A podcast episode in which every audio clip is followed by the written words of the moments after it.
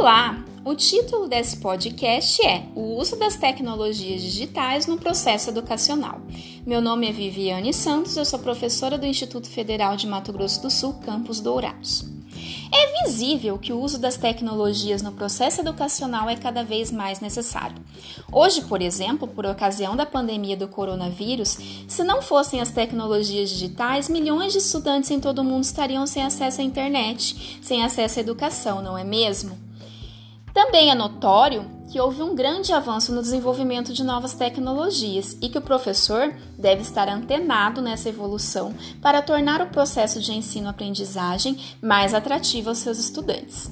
A escola e a sala de aula hoje definitivamente não são mais os únicos ambientes de aprendizagem. É comum o medo entre os docentes de que as tecnologias possam substituí-los no futuro, mas ao invés disso, as tecnologias têm o papel de ampliar e intensificar as possibilidades interativas no processo de aprendizagem.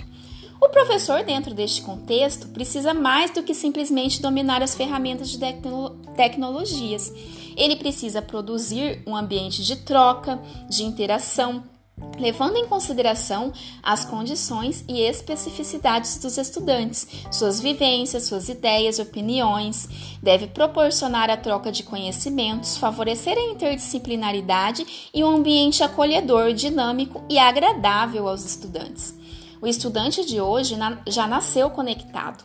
É diferente do estudante de 20 anos atrás. Ele conhece as ferramentas de tecnologia, utiliza no seu cotidiano e interage com o mundo através delas. Estabelece vínculos por meio das redes sociais que contêm conteúdos adequados e também inadequados. É importante que o professor saiba usá-los para trabalhar os conteúdos educacionais.